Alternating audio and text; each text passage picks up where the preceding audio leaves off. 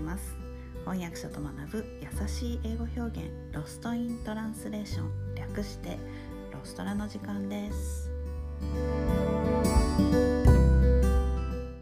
はい今日のレッスンはわびっくりした、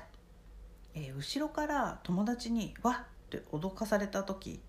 のリアクションです。わびっくりした。英語で言ってみてください。はい。You scared me. You scared me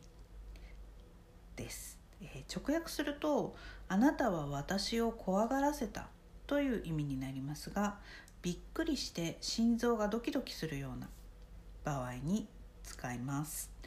えー、例えば I can't find my keys Oh, never mind, I found them God, you scared me 鍵がないあ、あったわやだもうびっくりさせないでよなんていう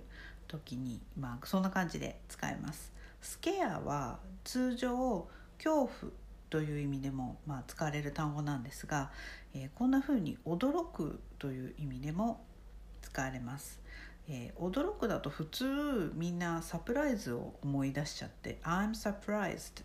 で思い浮かんだ人が多いかと思うんですがサプライズはもうちょっと心に余裕があるんですね。期待してなかった期待してたものとはちょっと違うものがまあ来たっていうので驚くっていうニュアンスです。スケアはちょっと驚きでも恐怖やっぱりこの心臓がドキドキしちゃうようなびっくりドキドキっていう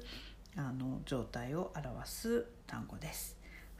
今日のレッスンはここまでです Alright, thanks for listening. Have a great day. Bye.